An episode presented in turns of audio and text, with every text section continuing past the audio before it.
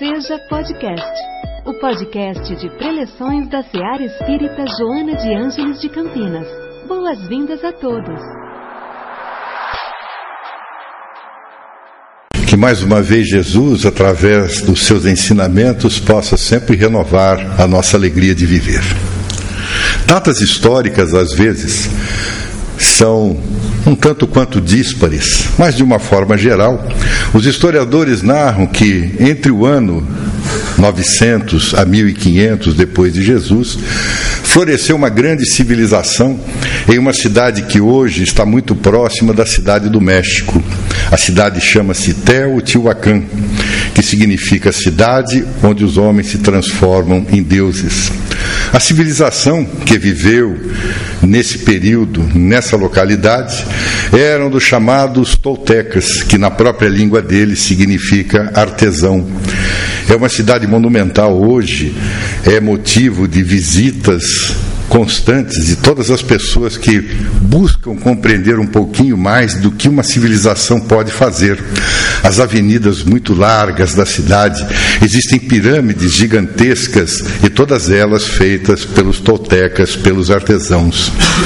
Em 1997, Dom Miguel Ruiz médico de origem mexicana e que também, segundo ele, é descendente dos toltecas, escreveu uma obra que tornou-se memorável, um best-seller. Foi traduzida para mais de 35 línguas diferentes e ele veio a chamar a obra de Quatro Compromissos. Os quatro compromissos, segundo ele, eram justamente aquelas especulações que os toltecas faziam em torno de si mesmos. Então, doutor Dom Miguel Ruiz diz que, certa ocasião, um jovem candidato a xamã, que era ou que é o que nós podemos chamar quase de um médium na atualidade, ele se recolhia em uma em umas cavernas próximas àquela localidade, e numa noite de desdobramento pelo sono, ele foi levado sabe-se lá onde, mas nesse local a que ele foi levado, quando voltou, ele percebeu que todos nós éramos filhos da luz, todos filhos da luz, e que o nosso futuro seria justamente retornarmos à luz. Mas para que nós fizéssemos isso, era necessário que estabelecêssemos quatro compromissos com a divindade, para que pudéssemos então tomarmos o caminho da luz. Esses quatro compromissos, segundo doutor Dom Miguel Ruiz, é que fazem nos levar a perceber que as nossas vidas, as nossas vivências são repletas de oportunidades que nos são concedidas no dia a dia, a todos os momentos, para que nós possamos modificar a nossa forma ou a nossa ótica de ver o mundo. O primeiro desses compromissos é para que a nossa palavra seja impecável. A palavra impecável vem do latim impecator, sem pecado. A palavra é aquilo que nós dizemos, aquilo que nós falamos. Aliás, até Jesus propunha de uma forma muito dinâmica que a boca só diz daquilo que o coração está cheio. Então, a proposta da palavra impecável é uma das mais extraordinárias.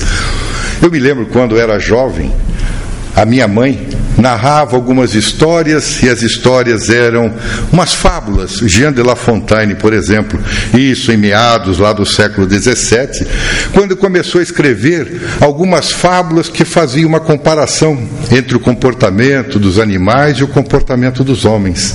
E uma que sempre ela nos falava é a respeito da cigarra e a formiga, porque a cigarra vivia cantando estripulias para lá e para cá, enquanto a formiga trabalhava o tempo todo. Quando chegava a época da escassez no inverno, a cigarra não havia armazenado nada, enquanto a formiga sim. Então a cigarra ia pedir auxílio.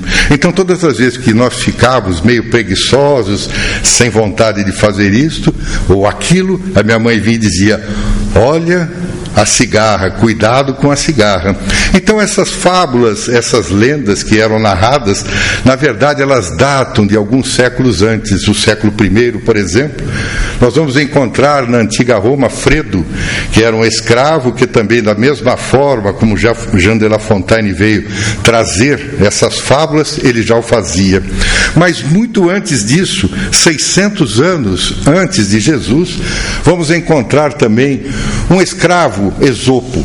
E Esopo era dotado, segundo os historiadores, de uma peculiar inteligência e tinha uma capacidade incomum de gerar essas parábolas de uma forma natural, essas fábulas de uma forma muito natural. Certa ocasião, e há algumas variações na história, aquele que era o seu senhor, seria um militar, estava conversando com um amigo quando então resolveu chamar Esopo. E sabendo da sua particular capacidade de raciocínio, ele disse assim: Na sua opinião, qual é o pior mal do homem? Esopo disse assim: Bom, na minha opinião, o maior mal do homem nós podemos encontrar no mercado. O senhor disse assim, mas como? Ele falou, se o senhor me permitir.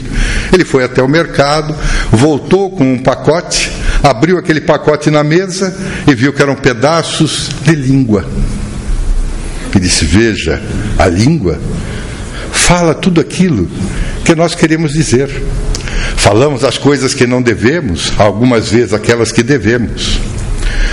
O seu mestre então ficou tão ensimesmado e disse assim: Pois bem, se você entende que o maior malefício do homem estava no mercado e o maior benefício, a maior virtude. Esopo respondeu que também estava no mercado. Disse assim: Pois bem, então vá até lá. Ele voltou, quando trouxe novamente um pequeno pacote, pôs na mesa, abriu, era a língua cortada de novo. Disse assim, mas como se você diz que a pior das nossas inclinações, mas é a língua, como é que ela pode ser também o maior benefício? Ele disse assim, pois é, da mesma forma que nós falamos o mal, nós falamos o bem. Se nós olharmos para a história contemporânea do nosso mundo, nós vamos encontrar Adolf Hitler, na época, na década de 1930, 1940, embora não se saiba muito, ele era dotado de um verbo irretocável. A grande vontade de Adolf Hitler era justamente ser ator, ator de teatro. Por isso ele tinha um verbo muito fácil, saía com facilidade. Mas através do seu verbo, na Segunda Guerra Mundial, até hoje não se sabe se morreram 30 ou 60 milhões de pessoas. Um pouquinho mais próximo de nós, nós vamos encontrar um advogado indiano, Mohandas Karanchanganti, que através da palavra impecável, ele tinha uma propositura muito diferenciada, porque ele nunca se colocava contra nada, porque ele dizia que toda vez que nós nos colocamos contra alguma coisa, nós nos armamos. Então ele dizia que ele era sempre a favor de algo. Ele, no caso, era a favor da não violência. E com seu verbo escorreito, com a sua palavra dócil, ele conseguiu libertar na época mais de 800 milhões de indianos e paquistaneses do tacão dominador do povo inglês. Então a palavra impecável é de fato um dos mais sérios compromissos que nós podemos ter.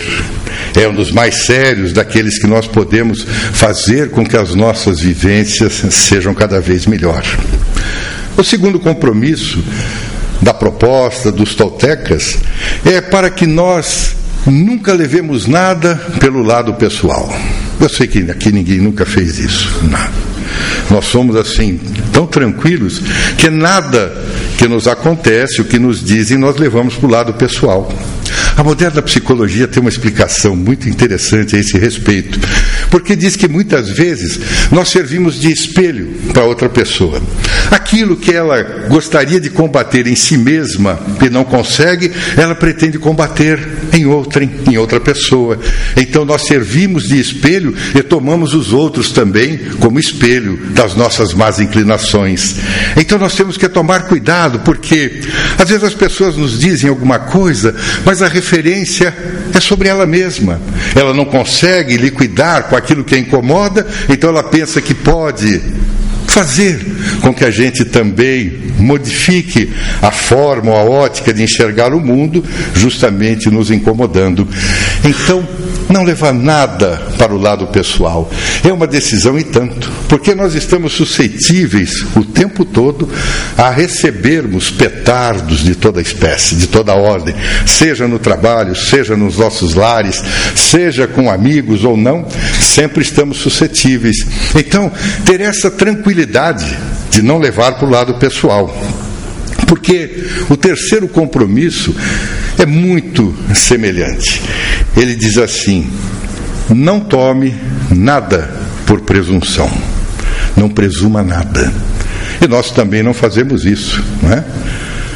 Tem alguns amigos que às vezes dizem assim: eu devo ter jogado pedras na cruz, porque não é possível, tudo acontece comigo.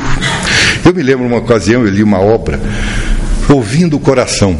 Dr. Paul Pearson, que é um médico cardiologista responsável por centenas de transplantes cardíacos. E ele narra uma série de experiências que acontecem às pessoas. Então ele fez um teste para que nós saibamos se nós estamos ouvindo ou não o coração.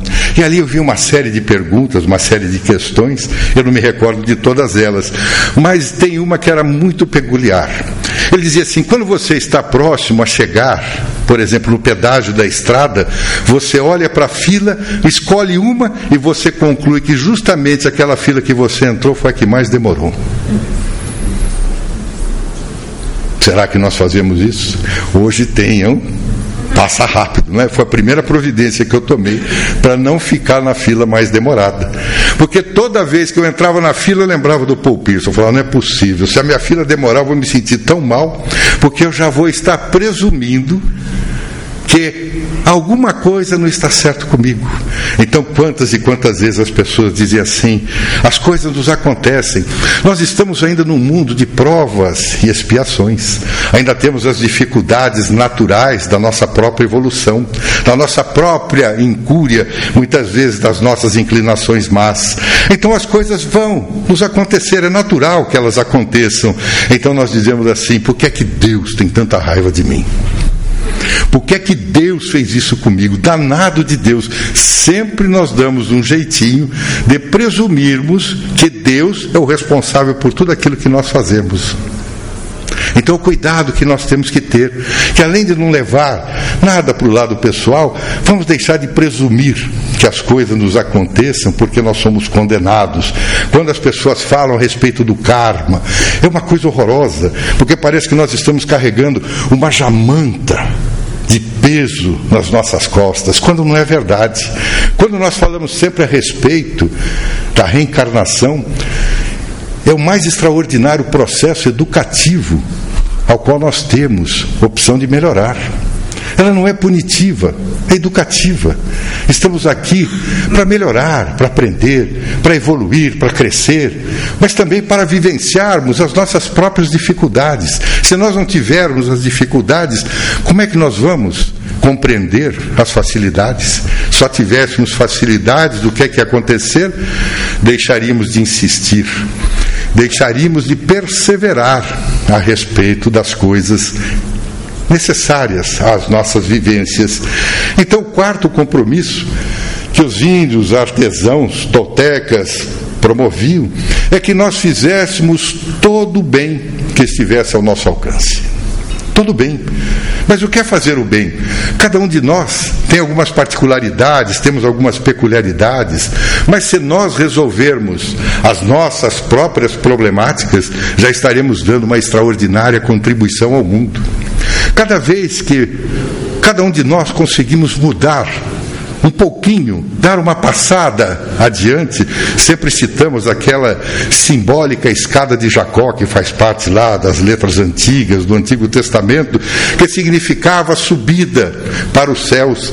Essa simbólica escada de Jacó é composta, sabe-se lá de quantos e quantos degraus. A cada vez que nós melhoramos, a cada vez que nós nos empenhamos, que nós insistimos, que nós perseveramos, o que é que acontece? Conseguimos galgar mais um degrau, conseguimos subir um pouquinho mais.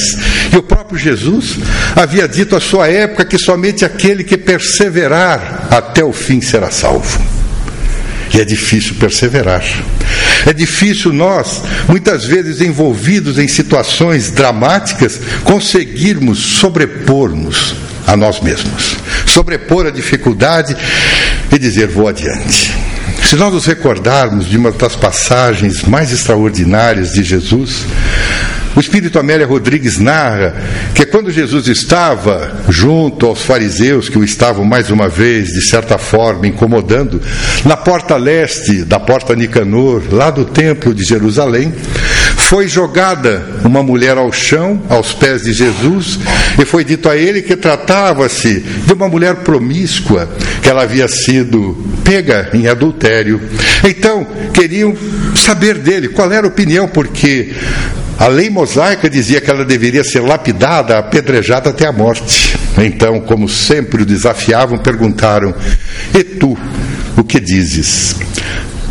Jesus não disse nada naquele momento, mas Amélia Rodrigues disse que ele foram as primeiras e únicas palavras que Jesus escreveu, porque ele tomou de uma varinha e começou a escrever no chão na areia do chão todas as nossas inclinações más, as nossas máculas. Então chamavam eles de maus, ciumentos, chamavam-os dos mais variados nomes. Eles foram lendo aquilo: adúltero, ladrão. E aquilo foi chamando atenção e eles foram saindo da praça, abandonando a praça, um a um, até que ficou Jesus e a mulher, ela disse para ele: E agora, o que é que eu faço? Então ele redarguiu, dizendo: Onde estão aqueles que a condenaram? Não sei, foram embora. Pois eu também não a condeno. Vá e veja, não voltes a se equivocar, não voltes a pecar, para que nada de pior te aconteça. Veja que ele não anuiu com a ideia ele simplesmente sugeriu a ela que não voltasse a se equivocar. Naquela noite, ela foi conversar com Jesus.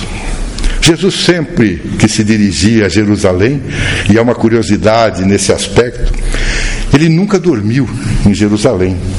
Ele sempre pernoitava na casa de algum amigo, normalmente era a casa de Lázaro, que morava muito próximo, a questão de poucos quilômetros da cidade de Jerusalém. Ele sempre pernoitava lá, nunca pernoitou em Jerusalém. E nós vemos tantas e tantas batalhas, tantas mortes para dominar Jerusalém. Ele mesmo nunca dormiu lá. Ela foi então, provavelmente na casa de Lázaro, conversar com Jesus.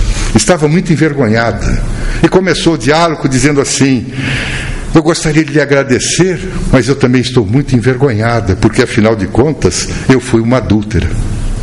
Eu não deveria ter feito. E começou a narrar toda a sua história, todos os seus incômodos, as suas dificuldades com o marido adúltero. Jesus então disse a ela: Eu não lhe condenei na praça, não vou lhe condenar agora. Não vou lhe absolver, nem agora, nem como fiz na praça. Depende de ti. Depende daquilo que resolveres fazer por tua vida.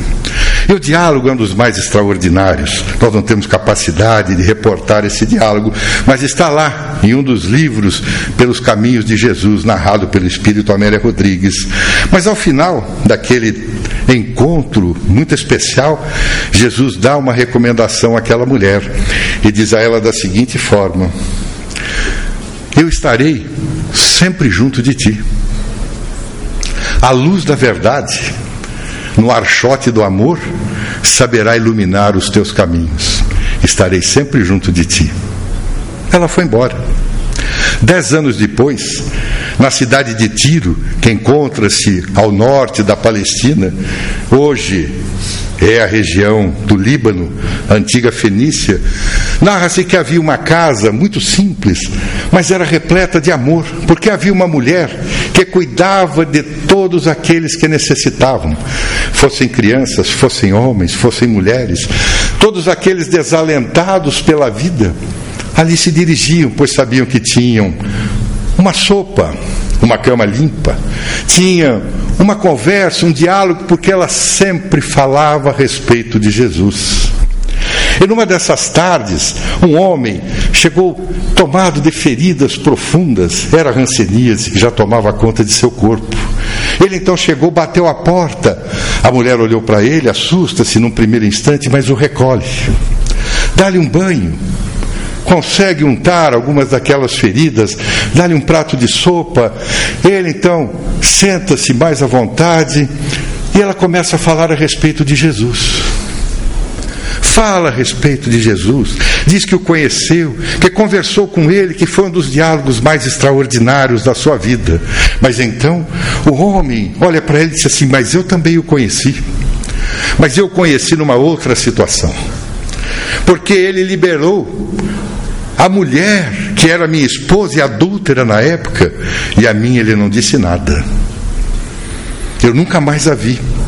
Depois, passado alguns anos, eu comecei a perceber que tudo aquilo que ele havia dito era justamente aquilo que eu não havia feito, que eu deveria ter feito, mas eu não fiz.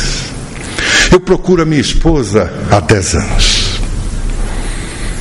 Ela então o reconheceu, tomou de suas mãos e disse assim: Que bom que nós dois ouvimos falar de Jesus. Que bom que nós dois sabemos da existência dele. Vá agora, repouse, que o amanhã nos aguarda a todos nós. Insistir e perseverar. Manter-se altivo diante de qualquer circunstância diante de qualquer que seja a dificuldade que se nos apresente. Como dissemos, estamos sempre suscetíveis a todas elas. Os impactos que a vida nos traz muitas vezes são bastante graves. Sempre dizemos que o custo da evolução é bastante elevado, é bastante alto. Custa-nos mudar. E Joana de Ange diz que mudar dói. E é verdade. Às vezes nós até fazemos uma comparação. Quando nós mudamos, por exemplo, os móveis de casa, resolvemos mudar a sala, resolvemos mudar qualquer coisa, os quartos, muda aqui o dia inteiro fazendo alguma coisa. Quando chega ao final do dia, nós estamos com uma dor danada no corpo, efeito do ácido lático. Imagina mudar a casa mental. Dói também. Então ela diz que se nós não decidirmos por modificar as nossas estruturas de pensamento, porque nós dizemos aquilo que nós pensamos. Não dissemos lá atrás que Jesus havia reportado que a boca só diz aquilo que o coração está cheio. Quais são as palavras que nós dizemos? São aquelas que nós pensamos, aquelas que estão na nossa mente ou no nosso coração. O coração tem sempre uma colocação não fisiológica e sim filosófica, porque nós dizemos que o nosso coração está repleto. Então, os nossos compromissos não podem ser adiados. Nós não podemos mais adiar. Às vezes as pessoas nos dizem assim: eu estou tão cansado, tão cansada que vou deixar para a próxima encarnação. Eu sugiro que leia um livro do Hernani Guimarães Andrade que chama-se Você e a Reencarnação. O Hernani era um engenheiro, engenheiro civil, gostava da matemática, gostava da estatística, estávamos a ter trocando algumas ideias, que nós dois somos também engenheiros.